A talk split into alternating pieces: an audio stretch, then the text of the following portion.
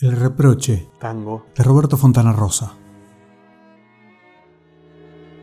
El hombre puso el sombrero sobre la mesa, se sentó en una silla, dejó escapar una bocanada de humo y de esta manera habló.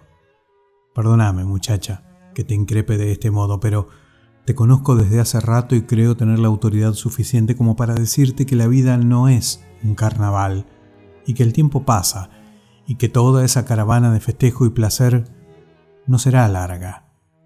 Triunfás ahora porque aún tenés la piel joven y tersa y todavía tus ojos conservan el destello aquel que supo deslumbrarme cuando no te habías ido del barrio y tu vieja soñaba para vos otro destino. Triunfás ahora porque el cristal de tu risa, el argentino son de tu carcajada, no tiene todavía el cascado eco del hastío ni el artificial brillo de la alegría vana. Pero pensá un poco, muchacha, en el barrio pobre que te vio nacer y supo de tu juego infantil en la vereda. Pensá un poco en tu pobre vieja que, sola y triste allá, en su pieza de alquiler, solloza el abandono de la hija que prefirió el lujo y el oropel falso de la loca algarabía a su cobijo tibio y fidedigno. Entendé, muchacha, que aquel que te llena de un todo, aquel que hoy te luce como una frágil muñequita de placer, aquel que te cubre de sedas, de tul y macramé para ufanarse con vos en la milonga, te hará a un lado como un viejo trasto miserable apenas vea aparecer en tu rostro, hoy radiante y feliz, la insidiosa y cruel herida de una arruga. A vos poco te importa, no lo dudo, que venga yo con esta cargosa y amarga letanía en esta noche.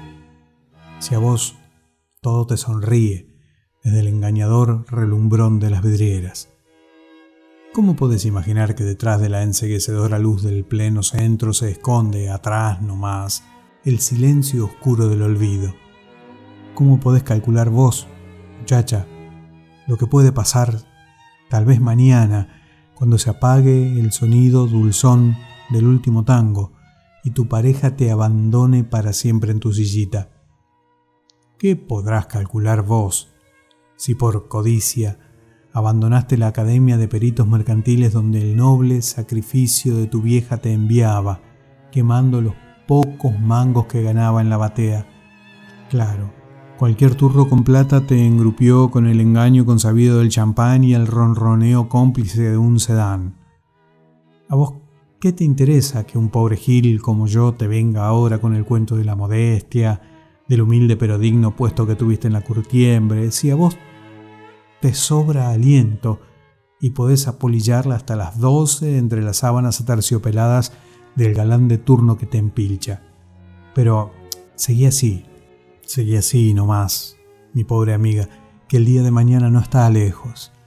Y entonces, cuando estés vieja y fulera, cuando el perverso e implacable puño del tiempo te haya marcado esas mejillas hoy preciosas, cuando tosas por las noches con los pulmones atacados por tantos cigarrillos de otras tierras, cuando las varices atroces te dibujen su canción de invierno en las pantorrillas que hoy atormentan a los turros del boliche de moda y esos pechos que hubieran podido algún día amamantar a una criatura hambrienta de cariño, reclinen su arrogancia sobre tu cintura hoy breve, ese día, muchacha, te acordarás de mí. Seguí así, olvidada del aroma áspero del querosén que te dio calor cuando pebeta, envuelta en el frívolo y embriagador encanto del perfume francés y el vino fino. Seguí así, que mañana, cuando seas una repugnante pordiosera estragada por el alcohol y la diabetes, cuando arrastres tus cansados huesos por las calles, azotada por el céfiro implacable, empapada hasta la médula por la fina llovizna de un invierno, cuando busques anhelante un mendrugo de pan, algo de sopa, cuando tu pie deforme y cojo estudie el suelo como buscando el sitio menos frío para caerte muerta, entonces te acordarás de este pobre imbécil que hoy viene a decirte estas sandeces, nacidas del corazón de un hombre bueno que te quiso de verdad y que aún te quiere. La muchacha bajó la cabeza, ciñó sus manos en el regazo y esto dijo.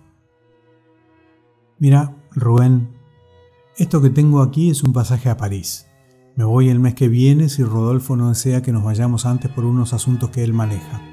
No sé si él me quiere, ni me importa, pero tengo linda ropa, algunas joyas, como bien y voy a conocer París, ese París con el cual vos tanto soñaste escuchando los discos de Carlitos y al cual no conociste ni conoces ni conocerás jamás en la reputísima vida de Dios. Mira qué cosa.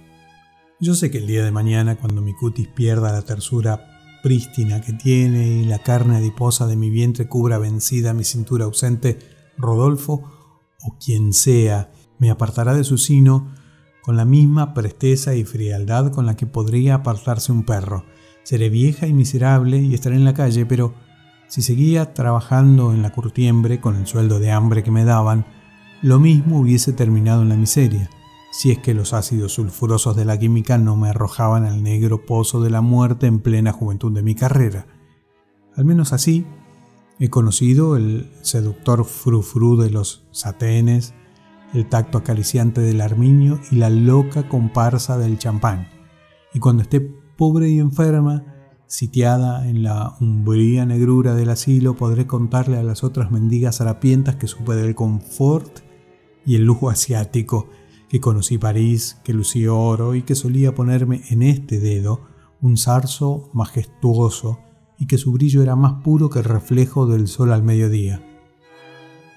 Cayó la muchacha, el hombre se puso de pie, tomó el sombrero y sin hacer ni un gesto, sobriamente, se fue, cerrando la puerta con cuidado.